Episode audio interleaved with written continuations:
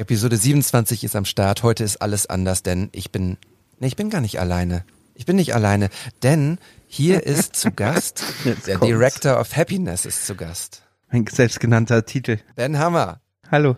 Hallo Ben, Director of Happiness. Wir starten mit Musik. Wir sitzen hier eigentlich auch als Geschichte. What's the story? Each uh, shot uh, creating an energy that lead to a second shot. An image can be a word, it can be a sentence, it can be possibly a paragraph. What's the story? Ja, genau so ist es und herzlich willkommen hier zu What's the Story, dem Fotografie-Podcast, bei dem es um die Geschichten hinter den Bildern geht. Und heute, heute ist Episode 27 daran und Episode 27 steht im Hieroglyphen-Kosmos für was ganz Neues. Es ist das Jahr des Tigers und es ist die erste Episode, die ich ganz alleine mache, denn äh, Olli und Matthias sind heute leider nicht am Start. Oh, warte mal, ich bin gar nicht alleine. Ich sehe jemanden auf meinem Bildschirm mit einer coolen Mütze und ähm, lächelnd und das ist äh, der gute Ben, Ben Hammer. Herzlich willkommen. Schönen guten Tag. Ben, normalerweise sprechen wir hier äh, in den ersten Minuten immer darüber, was gerade so bei uns los ist, wer gerade welche Jobs gemacht hat, wer gerade welche Fotos gemacht hat und ähm, sag mal, was hast du gerade zuletzt geschossen? Was äh, ist das letzte Bild auf deiner SD-Karte in der Kamera, die du am häufigsten nutzt? Ja, das ist gut, ich weiß es nicht. Ähm, die SD-Karten formatiere ich direkt, nachdem ich die Bilder übertragen habe, damit es bloß kein Backup gibt. Äh, nee, ich habe äh, gerade äh, heute eben, bevor wir uns getroffen haben, äh, einen neuen Blogbeitrag auf meiner Website veröffentlicht. Äh, der ist natürlich analog entstanden, deswegen sind SD-Karten bei mir nur noch selten mit Bildern gefüllt. Und das ist jetzt heute, glaube ich, oder gestern aus dem Labor gekommen. Das heißt, die würde ich jetzt einfach mal als das letzte Bild zählen. Und das war hier eine Studiostrecke, die ich mit Franzi geshootet habe vor anderthalb Wochen. Ähm, auf verschiedenen Analogkameras, verschiedenen Filmen. Und die ersten Bilder davon habe ich heute hochgeladen. Eine Schwarz-Weiß-Strecke. Oh wow. Ähm, da werden wir gleich mal drauf äh, gucken und ihr da draußen ähm, in den Shownotes findet ihr natürlich alle Links, über die wir heute sprechen. Ähm, Bens Insta-Profil, Bens Twitter-Profil. Wir werden heute über Twitter sprechen. Ähm, auch das ist äh, etwas relativ Neues hier bei What's the Story. Ähm, aber Ben, SD-Karte ist mir so rausgerutscht. Ich weiß natürlich, dass du ähm, in erster Linie äh, analog fotografierst und wir sprechen auch sehr häufig über über analoges. Was macht die Analogfotografie für dich aus? Was ist besser als äh, das Digitale? Boah, besser oder schlechter weiß ich nicht. Es gibt auch so Phasen, wo ich auf digital Bock hab, aber ähm, es ist so ein bisschen in äh, meinem Werdegang geschuldet, warum ich eigentlich zur Fotografie gekommen war und das war, um vom Rechner wegzukommen. Und irgendwann saß ich dann nur noch am Rechner wieder, also in erster Instanz hat's geklappt und habe nur noch bearbeitet und Looks und übermorgen hat mir der Look nicht mehr gefallen und dann habe ich es wieder bearbeitet und dann war eine alte Version im Umlauf so und dann habe ich irgendwann Analogfotografie entdeckt äh, und habe gemerkt, dass mir diese Bilder deutlich besser gefallen. Was vielleicht auch eher an den Kameras lag, nämlich Point and Shoot, als am Film selber. Äh, und habe dann irgendwie äh, für mich entschieden, boah, also es war auch ein langer Prozess, aber so jetzt die letzten Jahre über mehr zu sagen, ey, ganz ehrlich, zumindest bei meinen freien Sachen und bei dem, was ich machen will, soll es analog bleiben. Das ist einfach das, was ich viel geiler finde. Ähm, ich habe jetzt, äh, wir waren jetzt in der Schweiz, da habe ich wieder digital fotografiert, weil ich es brauche, habe auch analog fotografiert, weil ich es machen wollte, ohne, obwohl ich eigentlich keine Verwendung dafür habe und habe nachher beim Labor wieder gemerkt, dass ich die analogen eigentlich geiler finde als die digitalen. So und äh, deswegen verschreibe ich mich zunehmend der Analogfotografie und es ist einfach nur Bauchgefühl.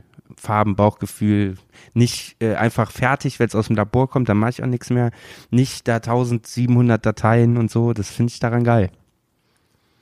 Äh, erzähl mir doch mal ganz kurz. Du hast gerade gesagt, du hast die für dich entdeckt. Wie? Also Ja. du, man man geht ja nicht einfach irgendwo hin und sagt, ach hier entdeckt. Ja, ich äh, Schande auf mein Haupt auch ein bisschen. Ich weiß es gar nicht mehr so ganz genau. Ich glaube, einer der äh, maßgeblichen äh, Inputs war damals Markus Nitschke, den ich in Köln kennengelernt habe und der so ein Analogverfechter war, beziehungsweise auch immer auf alten Digitalkameras geshootet hat, weil er sagt, dass die sind einfach geiler, so, weil die nicht so hochauflösend sind, weil die noch anders die Farbe emulieren, bla bla bla. Und äh, ich glaube, dann habe ich mir einfach mal eine Olympus Mew gekauft. Ich weiß auch nicht, vielleicht war es auch irgendwie ein Fotowalk mit Malte Gruner, der eine dabei hat und ich fand's geil, weil die so klein ist, keine Ahnung. Und ich was gesucht habe, was ich immer mitnehmen kann und dann die Mew halt irgendwie perfekt war, weil sie auch ultra schnell ist. Und ich dann dachte, okay, so eine 60 Euro Mew immer dabei haben, ist dann auch egal, wenn die kaputt geht, weil kostet ja nur 60 Euro und nicht wie eine kompakt, äh, keine Ahnung, eine Rico GA2 oder was es damals gab, direkt 600. Und äh, ja, als ich dann die, die ersten Bilder aus dem, von Rossmann hatte damals noch, dachte ich so, okay, das ist es, so scheiß auf alles andere. Ja, spannend. Und äh, wie viel äh, News hast du mittlerweile durch? Weil ich äh, kenne die auch und ich weiß auch, dass die durchaus fehleranfällig sind, ne? Eine.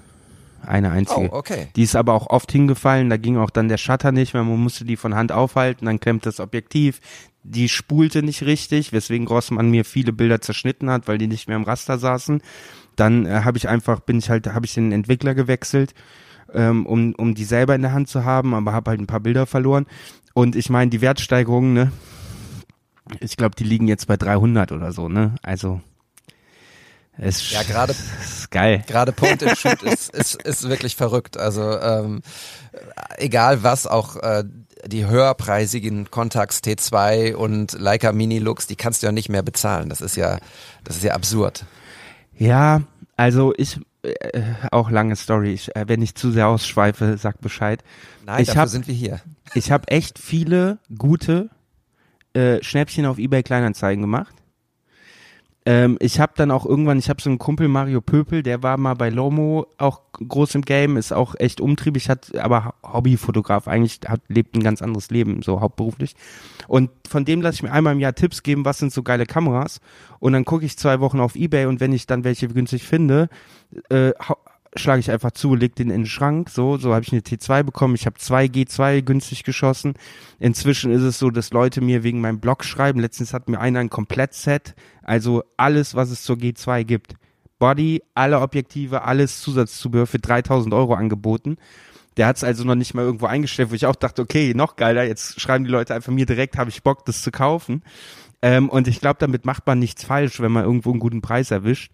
Und äh, entweder kommt irgendwann die Zeit zum Fotografieren oder nicht, weil bei der G2 war es halt auch so, dadurch, dass das Set dann so teuer war, äh, also teuer, heute ist es noch teurer, habe ich die natürlich nicht mitgenommen wie eine Mew, was total schade ist, weil die ist halt geil.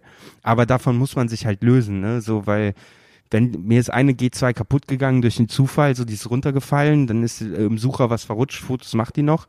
Am Ende ist es scheißegal, weil damit machst du dann die Bilder, die ich jetzt mit der anderen Kamera halt nicht mache. Dann bringt's mir auch nichts, wenn ich die G2 zu Hause liegen habe und sage, ja, nehme ich halt die ungeliebte Rico GR2 mit von mir aus, wenn ich sie dann am Abend nicht raushole. So ist sie genauso wertlos. Dann mache ich doch lieber eine G2 im Suff kaputt. Hauptsache der Film überlebt. Ja. Ähm, du hast gerade gesagt, wenn die Kamera vom Labor, der Film vom Labor zurückkommt, ähm, hast du dann schon die Prints in der Hand oder sind das dann die Negative? Wie arbeitest du von dem Moment an weiter? Oder hast Also- du dann digitale Bilder? Genau, also am Anfang habe ich so gemacht bei Rossmann, auch ein bisschen Unwissenheit, aber weil es auch ein okayer Workflow war, habe ich tatsächlich einfach die Prints digitalisiert, also die Abzüge, die aus dem Labor kommen. Ähm, davon ist auch viel im ersten Buch, also das sind wirklich Scans von den Abzügen. Und ähm, inzwischen schicke ich ja alles zu meinem Filmlab, da kriege ich einfach die digitalen und irgendwann die Negative wieder und jetzt archiviere ich die Negative halt in Archivordnern und arbeite eigentlich ab dann nur noch mit den digitalen Scans. Und ähm, du hast gesagt, den Look, du hast keine Lust mehr, den Look irgendwie am Rechner zu verändern, aber man kann natürlich mit der Chemie und dem Entwickler äh, noch ein bisschen was machen. Hast du da einen Stil, also weiß sozusagen dein Labor, was kommt und äh, das sind äh, Filme, Rollen vom Ben, äh, da müssen wir ein bisschen ran? Nee, ähm, also es ist tatsächlich so, ich habe bis heute auch Push und Pull nicht verstanden. Ne? Ich schreibe auf die Dosen den, den ISO-Wert und schreibe drauf, wie ich sie belichtet habe. Und dann schreibe ich da, wo eigentlich Cross oder was auch immer Entwicklungsding steht, schreibe ich bitte ISO-Werte beachten auf Filmrolle. Und der Rest ist egal. Und das ist halt tatsächlich auch eher dann so den Stil, den ich ja jetzt mache, überwiegend äh, Aufsteckblitze automatisch eingestellt bei Point and Shoot nah an der an der Objektivachse. Ne? Bestimme ich ja praktisch den Look. so indem ich entscheide, wie nah stelle ich das Model vor die Wand oder wie tief darf der Raum dahinter sein, um einen gewissen Look zu erzeugen. Und das hat man halt irgendwann drin. Das heißt nicht, dass ich immer noch mal rumspiele und sage, komm doch mal fünf Meter nach vorne und sehe dann, okay, das ist nicht dasselbe, das passt nicht zu dem, wie ich eigentlich es haben will. Aber im Labor wird nichts gemacht. Die, die, die Kamera bemisst Auto und das Labor sagt sich wahrscheinlich, okay, ISO 800, die, dann können wir den bis da pushen. Wenn er sagt, der ist ein 200er, dann machen wir irgendwie das und dann passt das schon. Und ich bin auch mit den Scans von meinem Filmlab super krass zufrieden. Also das ist so eine geile Qualität, die da ankommt, dass ich auch noch nie bei einem Bild irgendwie das Gefühl hatte, ey, da will ich jetzt noch irgendwie ein bisschen Kontrast machen oder so, ne? Vielleicht habe ich mich aber auch einfach an den Ilford gewöhnt. Ich nutze halt eigentlich nur zwei verschiedene Filme. Das ist ja auch schon eine Entscheidung irgendwie, ne? Ja, absolut. Wir haben in, äh, ich habe in deiner Insta-Story, glaube ich, gesehen, dass du jetzt wieder eine neue Ladung bekommen hast. Äh, äh Kodak ähm, Gold ist das, glaube ich, ne? Por äh, ist, das, ist das der Portra 400? Nee, nee, das ist der alte Rossmann äh, Gold, dieser 200er, ne? Ah, ja. Ähm, Portra habe ich für die Mittelformat mir ein paar geholt, aber ich hänge auch da immer noch an dem Gold 200.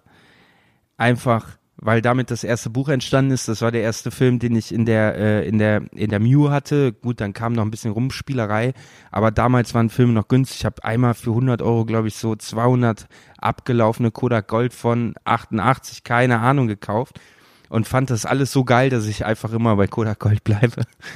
Ja, wir sind jetzt schon total tief in der Materie und äh, vielleicht haben schon ein paar Leute abgeschaltet, weil sie mit der analogen Fotografie nichts anfangen können. Aber ähm, wenn du Ben Hammer mal beschreiben müsstest, du hast schon über Bücher äh, gerade was gesagt, ähm, wenn du dich mal beschreiben müsstest als Typ und als Fotograf, wie würde das klingen?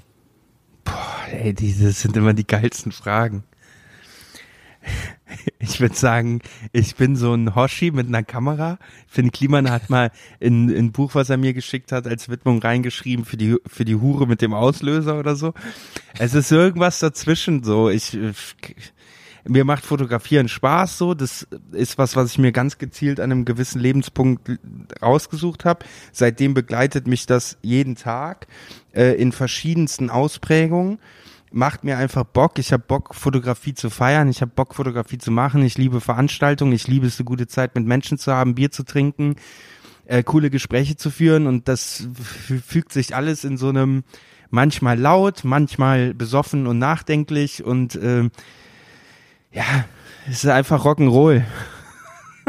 Fotografie ist auch für dich, ich habe äh, ich hab das sehr äh, im, im, im Vorfeld mir ein bisschen angeguckt, so ein bisschen ähm, der Weg, um mit Leuten zusammen zu sein. Ne? Also ähm, gar nicht nur während des Shootings, sondern auch eben äh, all was was was so drumherum passiert bei Buchreleases, ähm, grundsätzlich bei Veranstaltungen. Also Fotografie ist auch so ein bisschen was für dich zum Connecten, oder?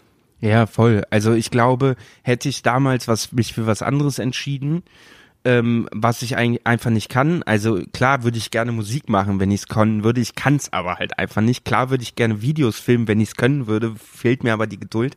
Wahrscheinlich würde ich das genauso machen. Ich würde jeden Anlass nehmen, den es dafür geben würde, ob es dann Filmpremieren sind, ob es Release Alben-Releases sind, ob es Konzerte sind. Ich würde jeden Anlass versuchen, meine Möglichkeiten mit Menschen eine gute Zeit zu haben, äh, zu verbinden mit dem, was mir Spaß macht oder was mein Output ist. Und so ist es bei mir halt die Fotografie geworden. So. Ja. Du, es gibt einen anderen Podcast, ich glaube bei äh, Vitali ist das, über den mhm. wir auch sehr, sehr mhm. häufig hier sprechen. Ähm, da hast du so ein bisschen auch den Weg erzählt oder war es noch ein anderer Podcast? Ich weiß es gar nicht mehr genau. Ähm, ich fand das total spannend, weil wir ganz viele Parallelen haben. Ich war nie richtiger Blogger, aber ich war auch so ein Kind der frühen äh, Internetzeit und sowas. Ähm, du warst relativ schnell so im Bereich Blogging, und das hast du ja auch gerade schon angedeutet, dass du es immer noch machst, unterwegs und hast dir da einen sehr, sehr ähm, ja, pro prominenten Namen auch gemacht, oder? Was, was bedeutet Bloggen für dich? Also, das ist auch wieder so eine Grundsatzentscheidung, ne? Da, ich werde für immer aus diesem Blog-Ding kommen, weil dieses Blog-Ding mir alles ermöglicht hat, wo ich heute bin. Ne? Das ist der Grundstein zu allem. So, darüber habe ich die Fotografie entdeckt Darüber habe ich Fotografen entdeckt. Darüber habe ich auch meine Liebe entdeckt zu diesem Lifestyle. Äh, Nude-Shootings, keine Ahnung, wie man das jetzt beschreiben soll, aber äh, viele Bilder auf meinem Blog damals waren Fotografen aus LA, die irgendwie Strandmode, Sonnenuntergang am Meer, äh, dieses Good Vibes, wir chillen, wir haben eine gute Zeit verkörpert haben. Ohne diesen Blog wäre das alles nicht passiert. Ohne diesen Blog hätte ich meine Ausbildungsstelle nicht bekommen, ohne diesen Blog hätte ich mein Studio nicht bekommen, ohne diesen Blog hätte ich, also alles basiert auf diesem Blog, so. Und natürlich habe ich heute nicht mehr die Zeit dazu, mich damit zu beschäftigen weil ich einfach nicht mehr so viel Zeit habe, Content zu liefern, plus weil halt irgendwann auch das verschwommen ist, warum ich dann ja das mit dem Bloggen auch mehr oder weniger aufgehört habe. Zwischen welche Fotografen features du, ist das jetzt Arbeit von dir, ist das Arbeit von einem anderen, was ist deine Arbeit, ne? es wird immer schwieriger, das auseinanderzuhalten. Aber es steckt immer in mir drin, ne? wenn ich jetzt so ein Jahr lang nichts veröffentlicht habe, dann habe ich das Gefühl, mir fehlt was und dann habe ich auch wieder Bock auf Schreiben. Natürlich ist jetzt nicht jeder Blogpost gleich gut und da gibt es harte Qualitätsschwankungen, aber mir fehlt, also ich finde es auch total schön, am Ende des Jahres mal so durchzugehen und zu gucken, was hast du eigentlich letztes Jahr so gemacht?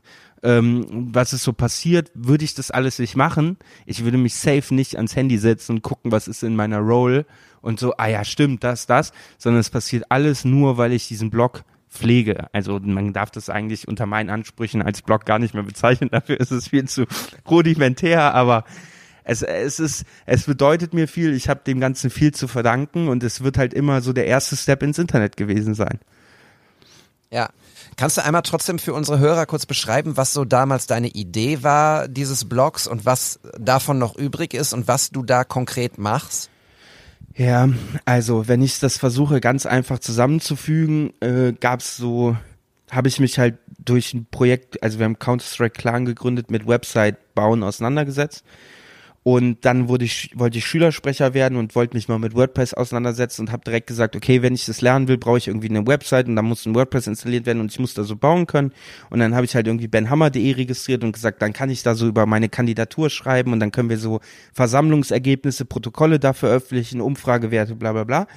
Und weil ich aber vorher ja schon Inhalte veröffentlicht habe, habe ich halt angefangen, wie jeder, der eine Website macht. Ne? Ich habe den Film XY geguckt, hat mir gut gefallen. Ich habe das Buch Z geguckt, hat mir gut gefallen. Ich habe das und das habe ich dann so jeden Tag, alle zwei Tage mal gemacht. Dann wurde ich Schülersprecher, habe das so ein bisschen da auch veröffentlicht.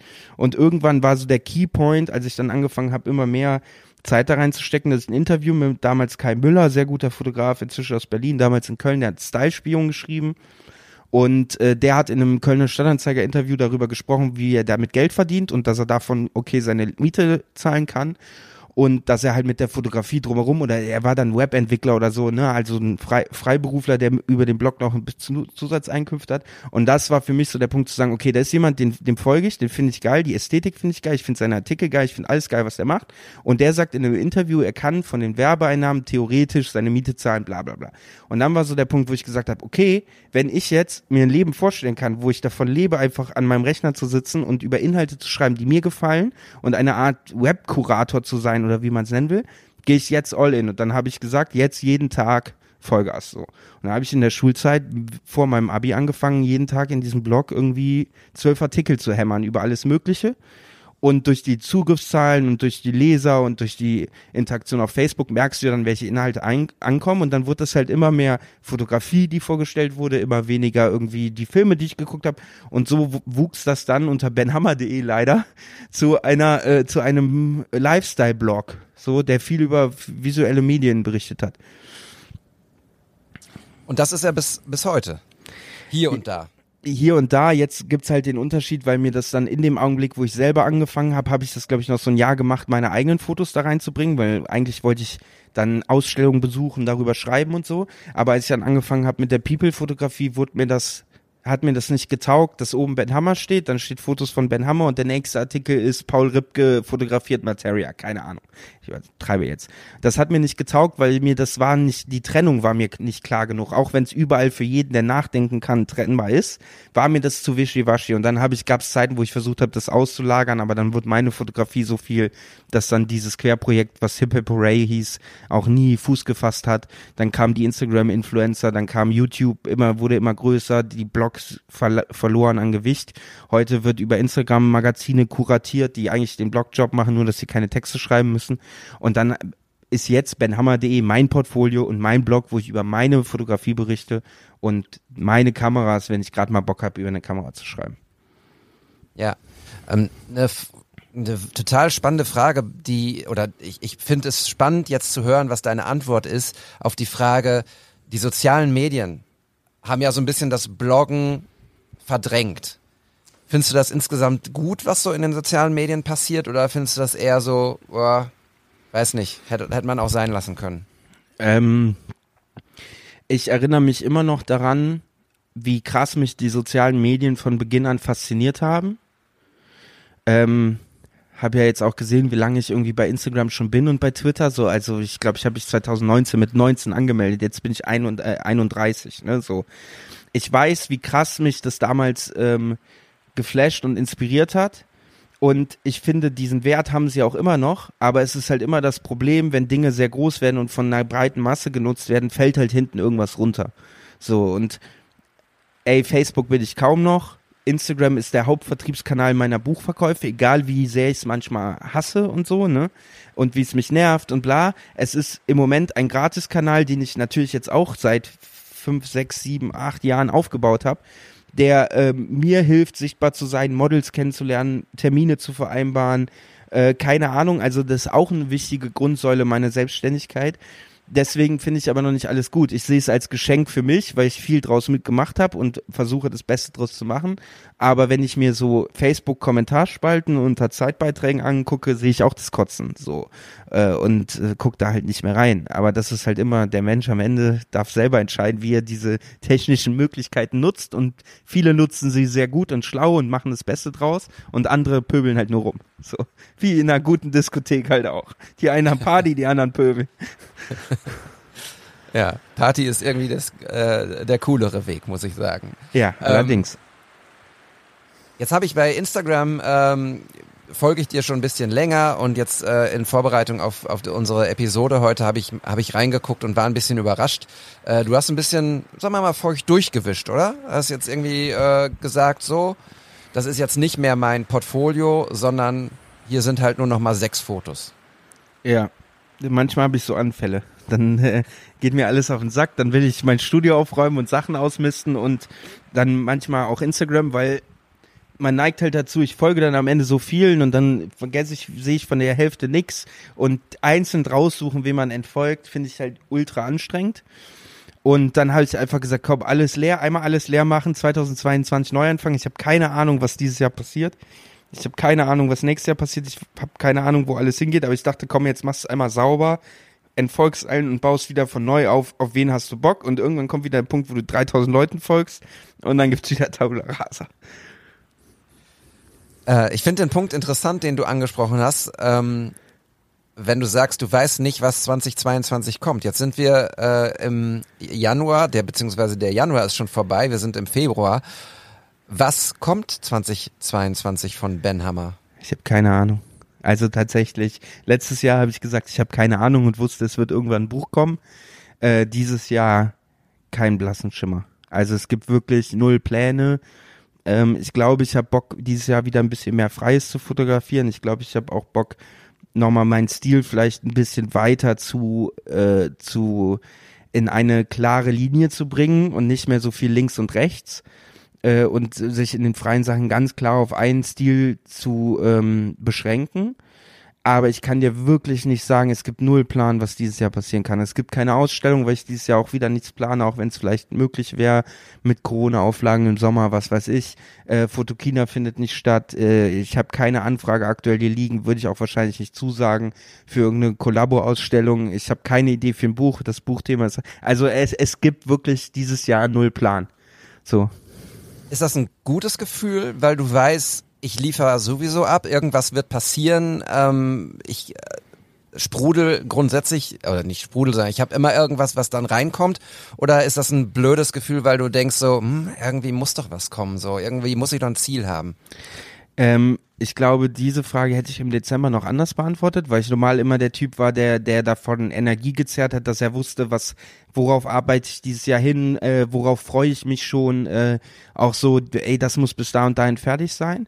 Jetzt nach den letzten zwei Jahren Pandemie ist tatsächlich für mich gerade so voll geil, äh, sich mal jetzt nach den Erfahrungen der letzten Jahre einfach auch mal den Freiraum zu geben, zu sagen, nee, ich plan mal nichts Ich laufe jetzt einfach mal los und vertraue darauf, dass irgendwas passieren wird. Und wenn nichts passiert, ist das aber auch cool, weil dann habe ich Zeit gewonnen, mich mal um andere Dinge zu kümmern, die vielleicht einfach mal nach all den Jahren Zeit sind, äh, an der Zeit sind, auch mal zu machen. Keine Ahnung. Mal wieder mehr auf dem Rennrad sitzen, äh, mal einfach auch mal wieder nach den letzten Jahren um ein paar Sozialkontakte mehr kümmern und nicht nur so den Inner Circle. Äh, vielleicht auch mal öfter woanders hinfahren, neue Eindrücke gewinnen, ähm, vielleicht sich auch mal ein Wochenende Paris gönnen, keine Ahnung, einfach mal rauskommen, was halt in den letzten Jahren nie passiert ist, dadurch, dass so viele Projekte und Verpflichtungen anstanden. Deswegen kann ich das Stand heute total genießen. Aber es, wäre, es gab Phasen im Leben, da hätte ich gekotzt, ja. Da, da wäre mir da nicht gut mit gewesen, weil ich gedacht hätte, ey, jetzt haben wir schon Februar, es ist immer noch nichts Geiles passiert, wir haben nichts announced, wir haben kein großes Konzept, wir haben nichts vor, wo ich sagen würde, geil, das wird richtig fett. Aber jetzt gerade ist es echt okay. So. Ich habe jetzt das erste Mal äh, größere Rutsche Prinz verkauft. Ähm, mhm. Wollte einfach mal so schauen, ähm, ob meine Fotos die Qualität haben, dass Leute die an die Wand hängen würden und ähm, war ganz ähm, happy damit, äh, dass das Feedback tatsächlich so war, ähm, dass das offensichtlich so ist. Kannst du dich noch dran erinnern, wenn du dich so hast inspirieren lassen damals beim äh, beim Bloggen von von Fotografie und visuellen Dingen, ähm, wann du dein erstes Print verkauft hast, beziehungsweise wann du deinen ersten Job hattest, bezahlten? Naja, mein allererster bezahlter Job, den werde ich auch nie vergessen, äh, war die Hochzeit vor dem Arbeitskollegen. Ähm, der halt da, wo ich die Ausbildung, der war mein Partner praktisch, also der hat PR gemacht und ich habe ihm Social Media zugearbeitet und saß gegenüber.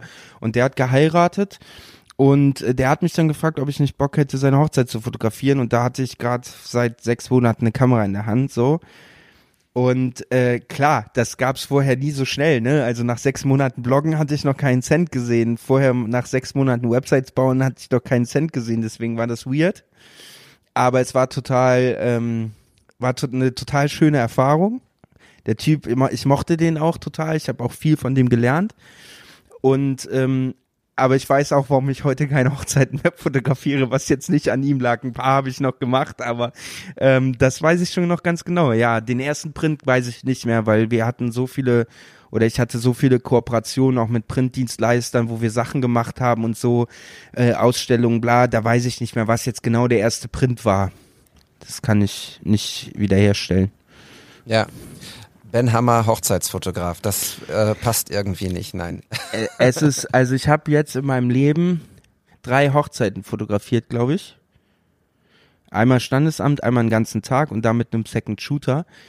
Das ist aber immer die Prämisse und das versuche ich vielen zu erklären und die halten mich alle für bescheuert. Ich mache das nur bei ganz engen Leuten, die ich super mag wo ich weiß, die werden eh nicht auf dem großen Markt sich was kaufen. Also die würden nie zu Sascha Krämer gehen und sagen, hier sind 5000 Euro, weil ich sage, nehmt Sascha, der ist perfekt.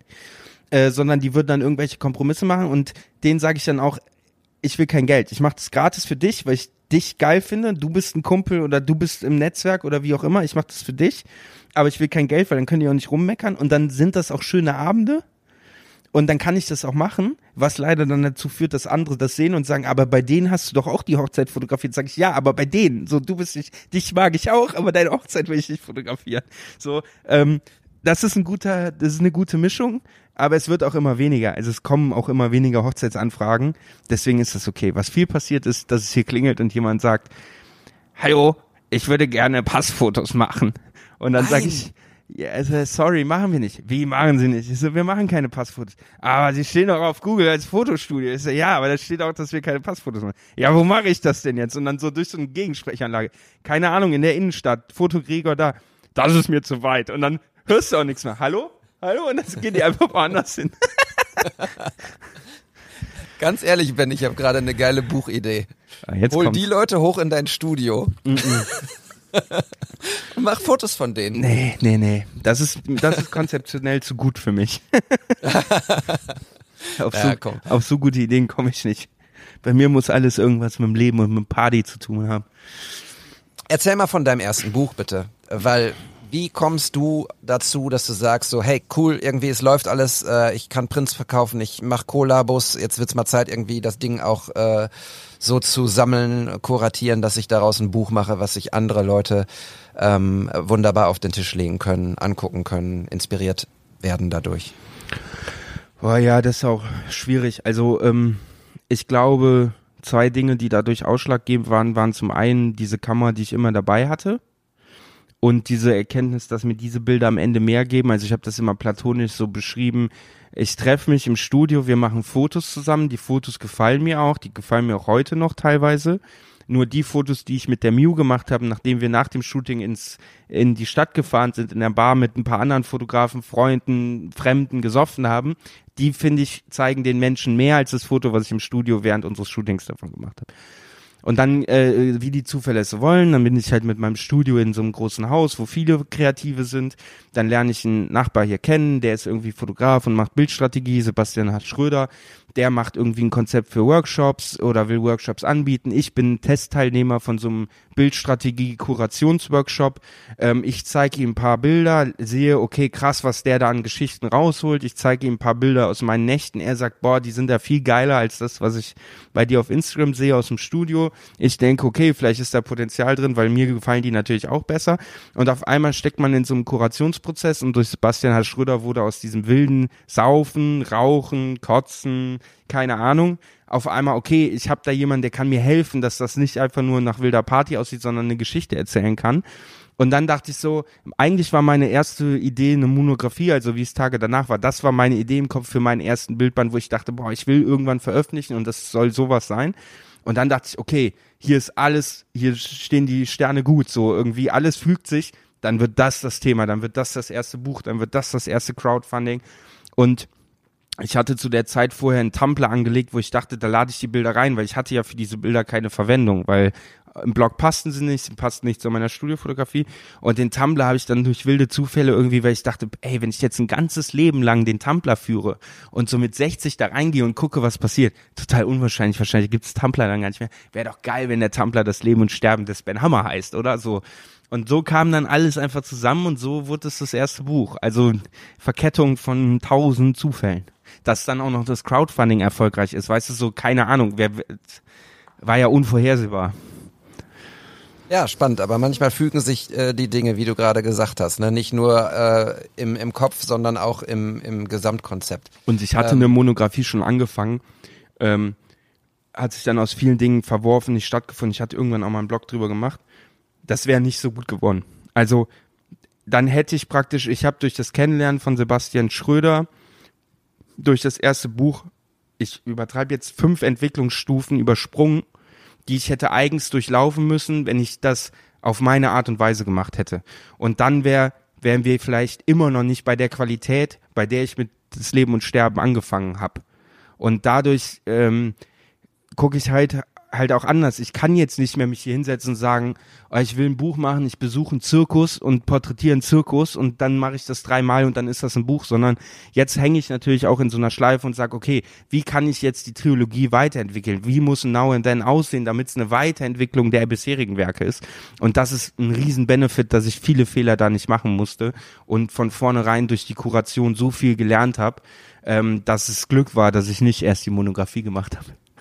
Ja, spannend. Äh, Wäre tatsächlich meine nächste Frage gewesen, denn dieses Buch veröffentlichen, Magazine veröffentlichen, ist ja nicht mal eben so, ich suche mir 40 Bilder aus, leg die nebeneinander, hau die irgendwie in InDesign zusammen und dann ist das fertig. Da gehört ja noch viel, viel mehr zu irgendwie. Und das sind die Dinge, äh, bei denen Sebastian dir dann offensichtlich geholfen hat, auch so, ne? Ja, in erster Linie, also die, das Leid muss ich dann am Ende immer noch selber tragen, ne? Ähm, aber jemand zu haben und gerade beim ersten Buch, das waren glaube ich 5000 Bilder, die ich hatte, ne? So, dann jetzt sind es 366 Seiten, lass es mal 400 Bilder sein. Wie oft wir hier ausgedruckt haben, aufgehangen, umsortiert, ähm, neu ausgedruckt, neu aufgehangen, neu umsortiert, Bilder raus, Bilder rein. Also wir haben bestimmt vier Tage oder so äh, in Summe daran gesessen, das zu sortieren, neu aus und dann äh, m- musste ich mich mit ihm streiten natürlich, was dazu gehört, was total wichtig für mich ist in dem Prozess, dass da ein Externer steht, der sagt, das Bild ist einfach schlecht, Ben. Das, was du da siehst, gibt es nicht. Und ich sag, aber das ist doch Markus, das ist mein bester Freund, der muss in dem Buch sein, so. Und über so einen Prozess ähm, äh, hat er mir total viel beigebracht, was ich heute er würde, wenn er jetzt die Bücher anguckt, das letzte, was ich allein gemacht habe, wird er mir wahrscheinlich immer noch 20 Stellen zeigen, wo, wo ich dann auch, ah ja, stimmt, das ist tatsächlich nicht so gut. Aber diese, wie gehe ich mit Präsentationsform um? Welche Größe ist für das Buch gut mit der Geschichte, die du erzählen willst? Wie passen Notizen dazu? Ist der Leitleak wirklich ein Argument für ein Bild oder ist es eigentlich nur ein Effekt, der es nicht rechtfertigt, dieses Bild rauszunehmen? Wie, wann braucht der Betrachter Ruhe und eine weiße Seite, um, um sich von der Bildflut zu erholen? Wann macht man Bilder groß, damit der Betrachter überfordert ist? All sowas, das habe ich alles von ihm, so. Und wenn man das nicht einmal gehört hat, achtet man nicht darauf. Da sagt man, hier sind zwei Fotos von Sophie, die gehören auf eine Doppelseite, weil die gehören zusammen. Aber das erzählt halt keine Geschichte, so. Dabei hat er Ja, mir das ist total ja, super, das ist total spannend, weil, weil wir reden ja eigentlich auch immer über die Geschichten hinter den Bildern. Ne? Also das, das passt ja dann genau zusammen, wie erzählt man nicht nur mit einem Bild eine Geschichte, sondern mit einer Serie oder eben mit einem ganzen Buch. Ähm, was wären deine, mal ganz wirklich so hands down, ganz am Anfang, für Leute, die gerade jetzt denken, so, okay, ich habe ich hab tatsächlich sagen wir mal, tausend Bilder irgendwie, ähm, die eine Geschichte erzählen könnten, die zusammen ein, ein, eine Story ergeben könnten. Was wären deine, sag mal, fünf Tipps, ähm, damit zu starten, ein gutes Buch zu machen? Also ich würde vielleicht noch einfacher machen. Ich würde sagen, wir haben, äh, du sagen wir, du hast 100 Fotos in deinem Lightroom-Katalog von einem Shooting und du sagst, du willst es auf 6, 7, 8, 10, ist egal, runterbrechen und eine starke Serie daraus machen. Ne? So, dann würde ich immer sagen, druck die 100 aus. Das muss auch nicht groß sein, das muss auch keine gute Printqualität sein. Da reicht A6 über einen Copy-Drucker. Druck sie aus, leg sie vor dich, sortier die nach Inhalten. Was sind vielleicht Close-ups, was sind Räumlichkeiten, was ist Verortung, also wo hat die Geschichte stattgefunden, was ist Porträt, was ist Emotion.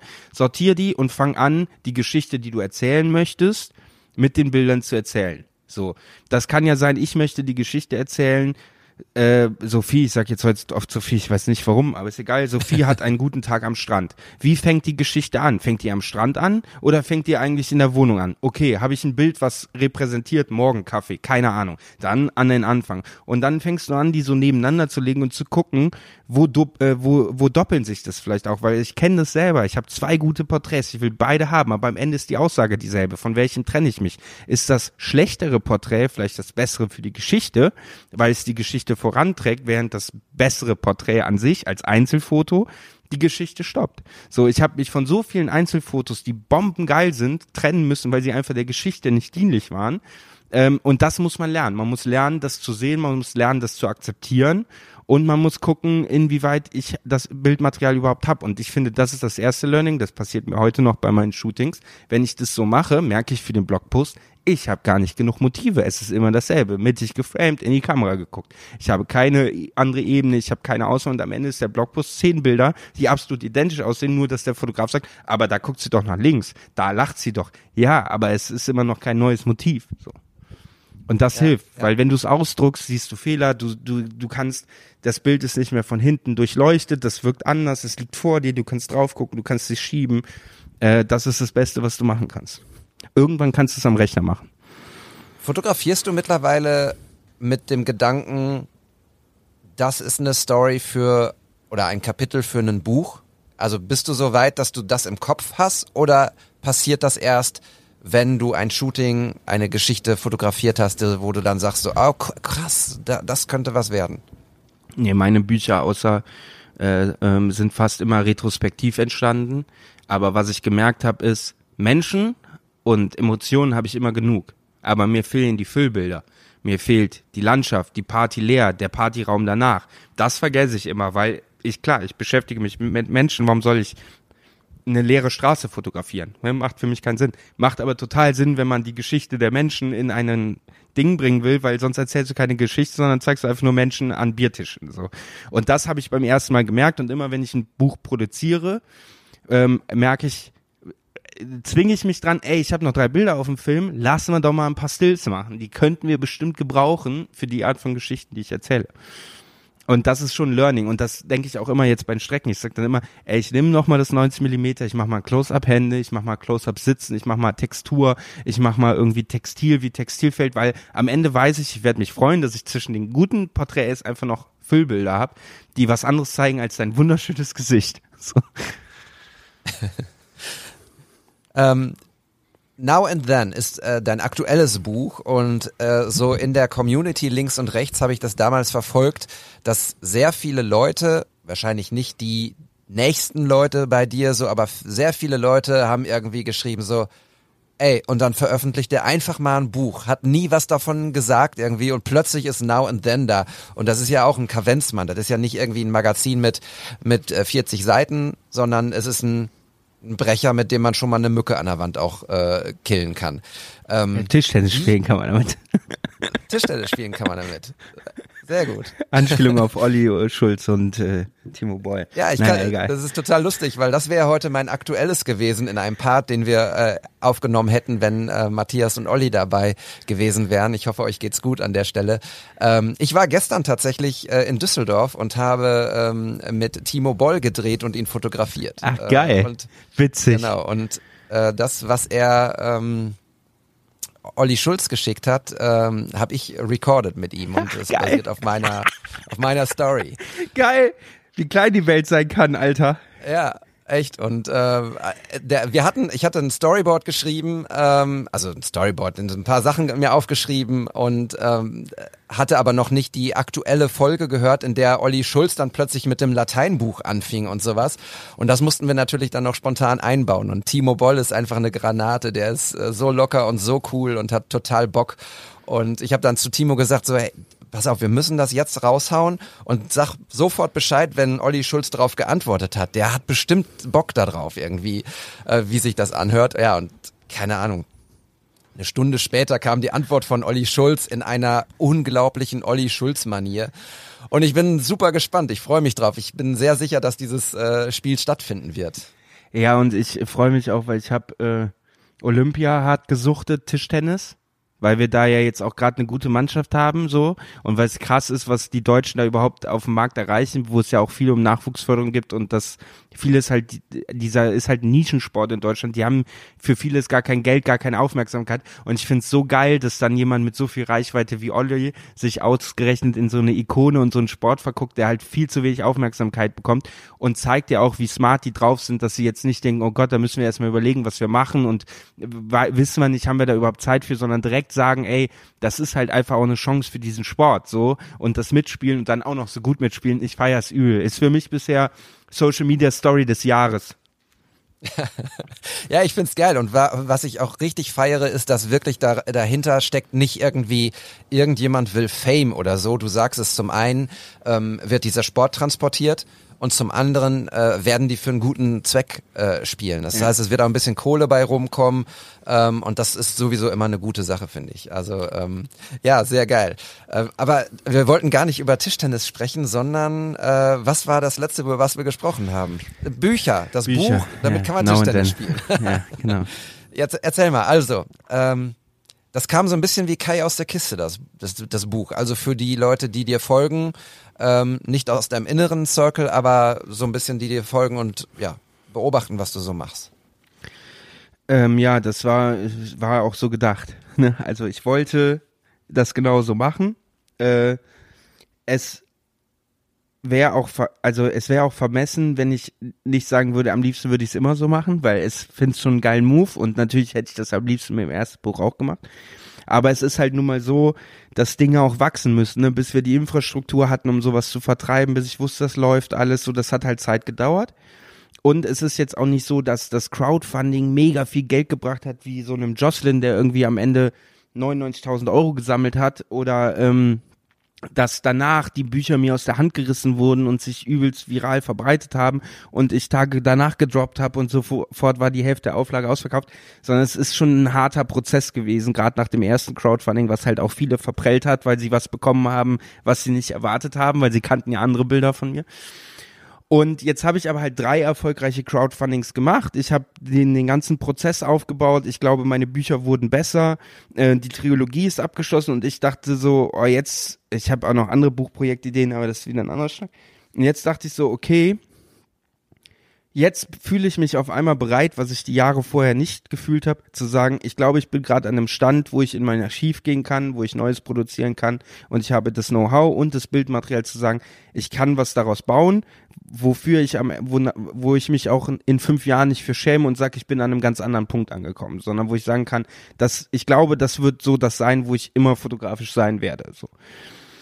Und dann war so die Idee halt, äh, meine Freundin meinte, es auch so, ist das nicht geil, weil die Drops, ne, wenn man das so vergleicht, ist es nicht geil, wenn du das einfach mal so ein Buch rausbringst ohne Crowdfunding und so. Und dann habe ich halt so angefangen zu rechnen, wie viel wird sowas kosten, Angebote machen lassen, so, wo kommt es ungefähr hin, was braucht man, so keine Ahnung, hab mir da so Gedanken gemacht und dann ging halt Corona los, dann kamen Künstler sofort, äh, Soforthilfen, sofort, keine Ahnung, wo immer noch keiner weiß, wie die verrechnet werden.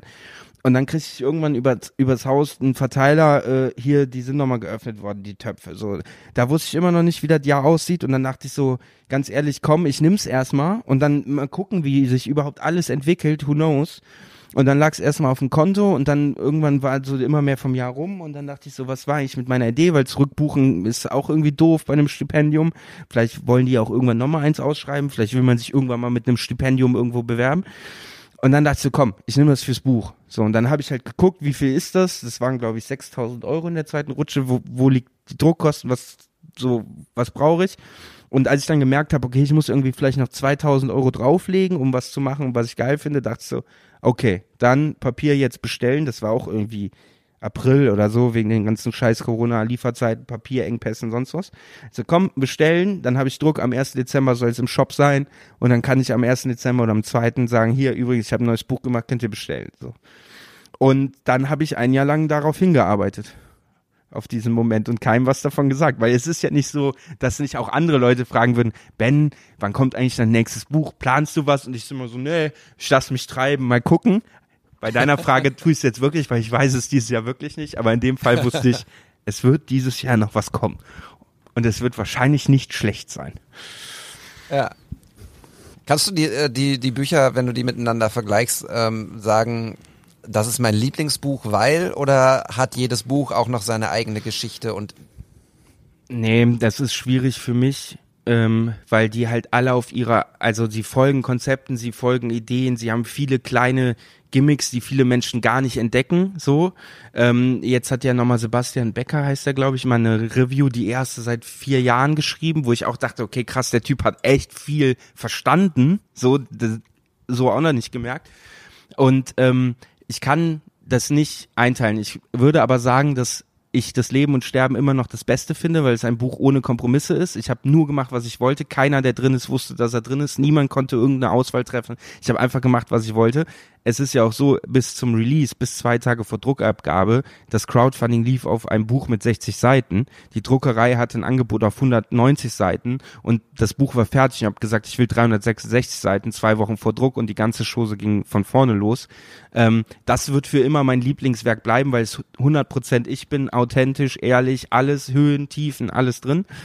Tage danach ist super schön so, das erzählt viel über Liebe und sonst was und meine Liebe zur Analogfotografie und ich hatte Glück, Katharina kennenzulernen, die auch so Bock auf das Projekt hat. Geil. Paradies ist wieder was anderes. Now and Then ist halt einfach ein Best-of-Buch. Das ist Coffee Table. Das ist ein schönes Buch für Menschen, die schöne Fotografie mögen und nicht zu viel nachdenken wollen. Aber so wer so eintauchen will, wer Notizen lesen will, Songzitate, Gedanken machen will, was hat der Künstler oder Idiot, der das Buch gemacht hat, sich bei der Auswahl dieses Bildes gedacht, der ist bei allen anderen Büchern besser aufgekommen. Deswegen ich kannte keinen Favorite benennen, aber ich liebe das erste Buch schon sehr. Aber das bedeutet mir schon sehr viel. Vielleicht aber auch, weil es das erste war.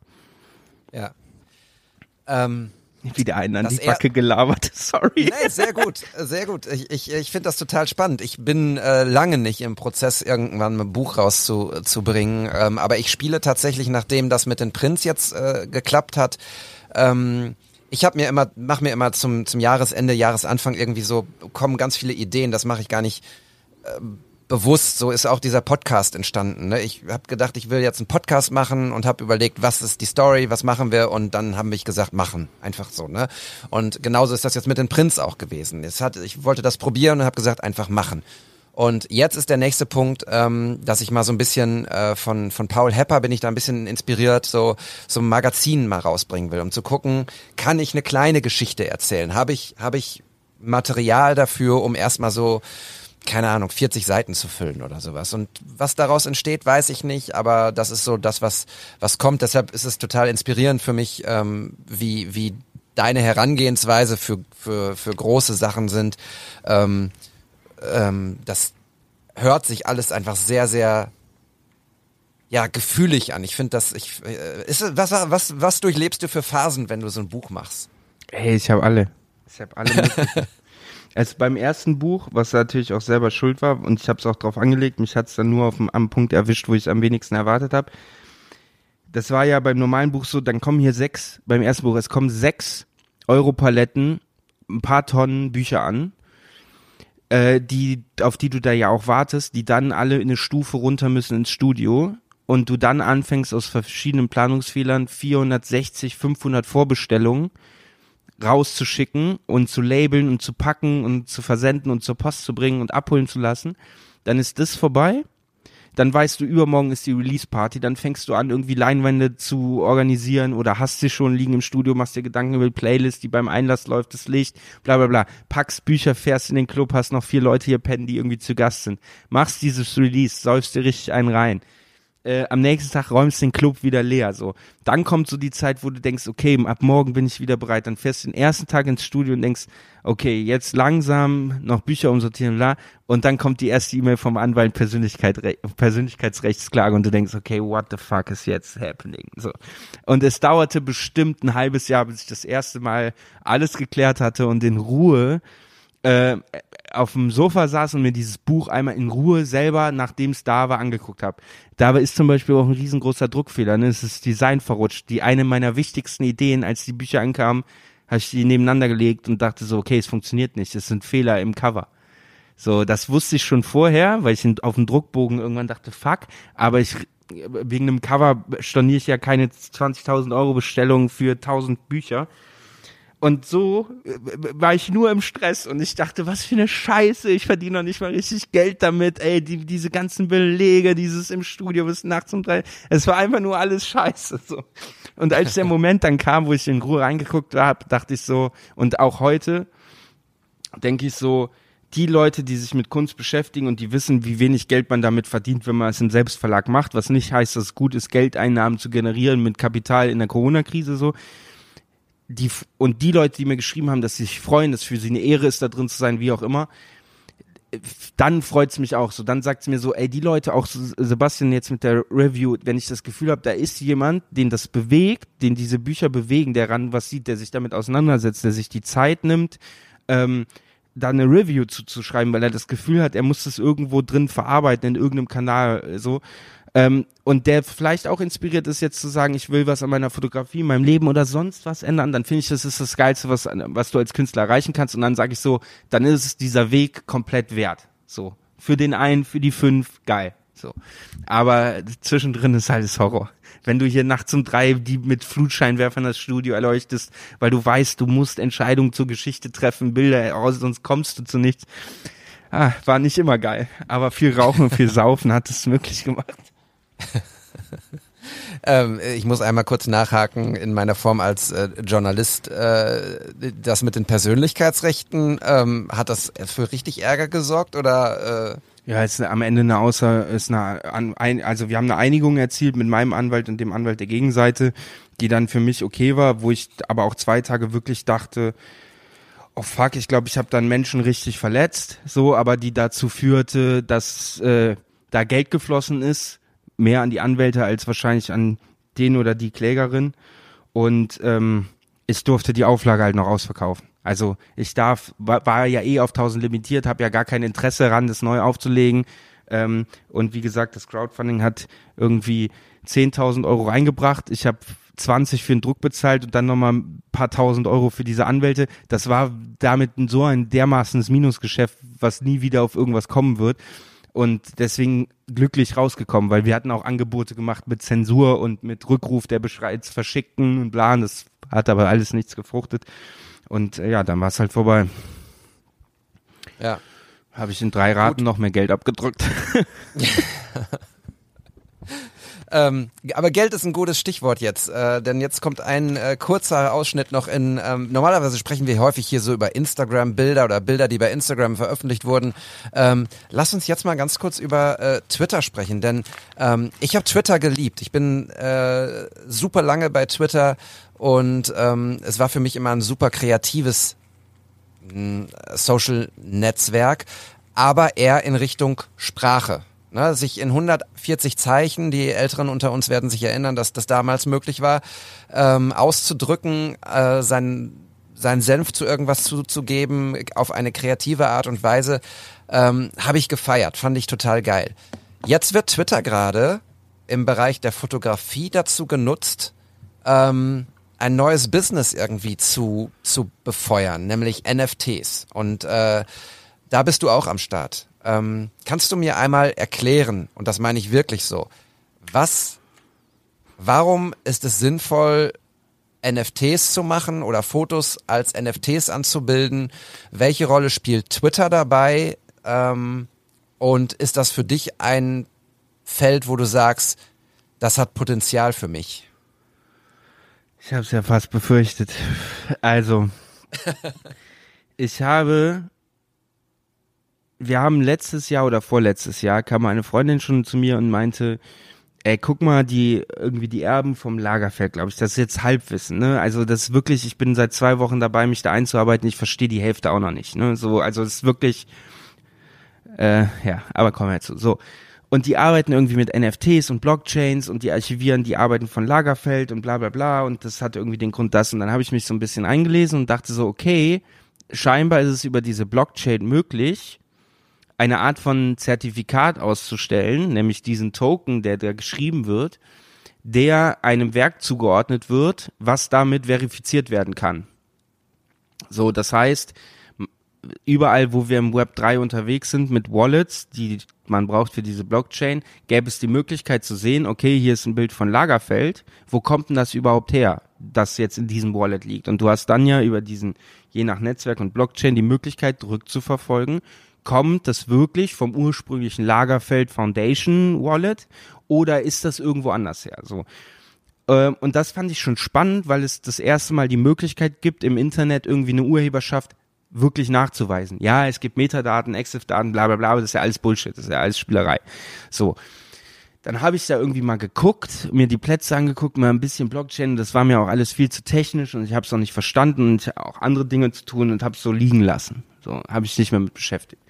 Dann zwischendrin kommt es wieder hoch, dann gibt's da irgendwelche exorbitanten Summen, irgendwelche Sammler, keine Ahnung. Und natürlich wird dadurch der Reiz der, der Allgemeinheit gefüttert, weil man denkt, was geht da eigentlich ab?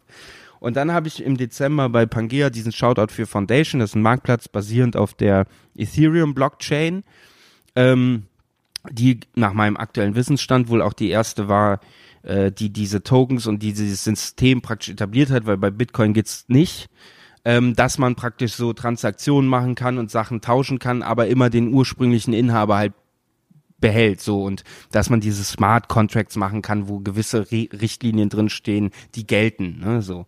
Die auch nicht löschbar sind, weil die sind halt in die Blockchain geschrieben, die kriegst du da nicht mehr raus, du kannst nur praktisch dieses Token tauschen, so und dann habe ich diesen Foundation-Marktplatz über Pangea gefunden, dachte, ah, das ist wieder NFT, das ist irgendwie Blockchain, das sieht ganz geil aus, weil das, was ich vorher gesehen habe, OpenSea, Rarible und was es da alles gibt, das sieht für mich immer so ein bisschen aus wie Reddit und wie Twitter und das überfordert meine Kapazitäten, weil ich denke, dann bin ich im Web 1 gelandet und gleich muss ich hier irgendwie hacken und so.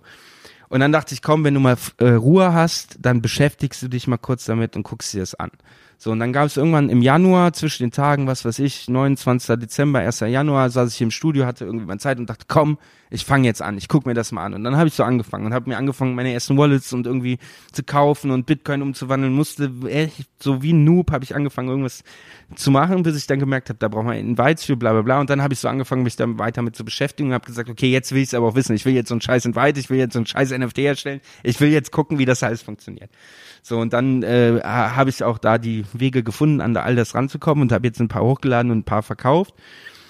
Und ich habe technisch äh, ein Grundverständnis davon und ich glaube, dass wir gerade an einem Punkt stehen, der das Internet so verändern wird, wie das Internet ursprünglich selbst.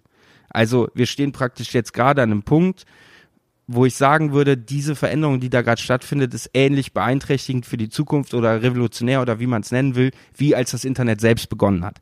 Weil es einfach zum ersten Mal das ist einfach viel zu komplex, aber überleg mal, ich stehe jetzt in einem Smart Contract, habe ein Bild verkauft für, sagen wir mal, 1000 Euro. So, da hat jemand 1000 Euro für geboten, natürlich in der Blockchain, was auch alles super nervig ist, und ich bekomme 1000 Euro minus Marktplatzfees.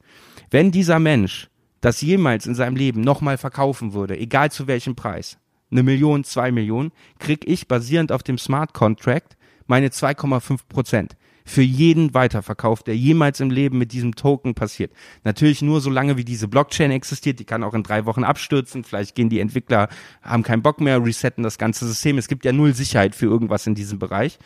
Aber das finde ich halt krass, weil sowas gab's in meinen Augen nicht. Jetzt sagt jeder, ja, als Makler hast du auch Provisionsverträge. Ja, du hast Verträge, aber wenn du dein Bild in einer Galerie verkaufst, kriegst die Galerie ihr Geld und du. Und wenn der Sammler das irgendwo nochmal verkauft, ab und zu gibt es irgendwelche Verträge vielleicht, aber man muss ja auch darauf angewiesen sein, dass du das mitkriegst oder dass sich jemand dran hält. In der Blockchain gibt es keinen Weg dran vorbei. Sobald dieser Token sein Wallet verlässt, wird automatisch der Smart Contract angewandt. Und das finde ich total interessant und deswegen habe ich mal angefangen, damit mich zu beschäftigen. Ich habe aber jetzt auch schon 3000 Euro da drin verbrannt oder so. Es ist alles scheiße teuer. Ich hänge nur noch auf Twitter ich verstehe es nicht in Gänze. Es gibt 147.000 Kryptowährungen. Die Leute schreiben mir, geh mal lieber zu Solana, geh mal lieber zu Cardano oder geh mal lieber dahin. Und ich, ich bin noch mittendrin. Ich kann noch überhaupt gar keine Empfehlung aussprechen. Ich habe mir einfach nur vorgenommen, mich da ein paar Wochen jetzt mal mit zu beschäftigen, zu versuchen, das zu verstehen und vor allem eigene Erfahrungen zu machen.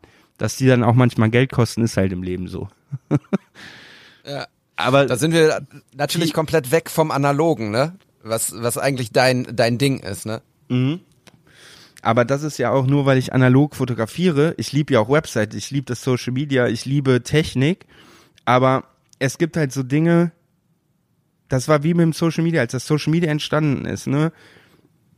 Als ich mich auf Instagram damals registriert habe, als ich angefangen habe, Leuten zu folgen, als wir SchülerVZ hatten, so, da war mir von vornherein klar, das wird so krasse Änderungen hervorrufen. Es war mir nicht klar, dass vielleicht ein Facebook dann exorbitant schnell SchülerVZ ablöst und das SchülerVZ irgendwann tot ist, aber auch noch für viel Geld verkauft wird, dass heute Facebook tot ist.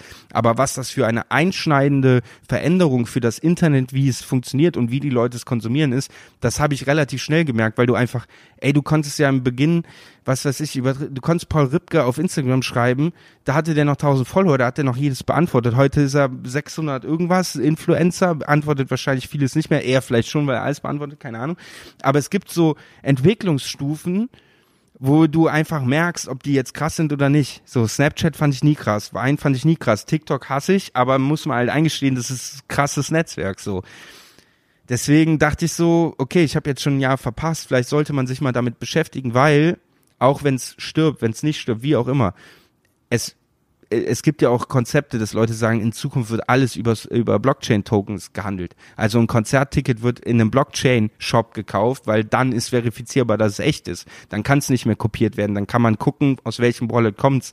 Keine Ahnung. Du kannst, habe ich heute noch gesehen, wie, dachte ich auch, äh, du kannst ja auch in den Smart Contract schreiben, dass jemand, der ein NFT von mir zum Beispiel besitzt, ähm, damit Sondersachen hat. Ein 50% Gutschein wäre billig, äh, keine Ahnung, für, für meinen Shop oder kriegt ein Buch oder so. Das würde dann an den nächsten Owner übertragen. Ne? Das heißt, der andere würde seine 50% theoretisch verlieren, seine, seinen Zugang zu meinem Chatroom, keine Ahnung, äh, Freitickets für meine Veranstaltung und der nächste Owner würde sie bekommen, weil es im Smart Also da ist so viel mit möglich. Und jetzt wird's richtig gut.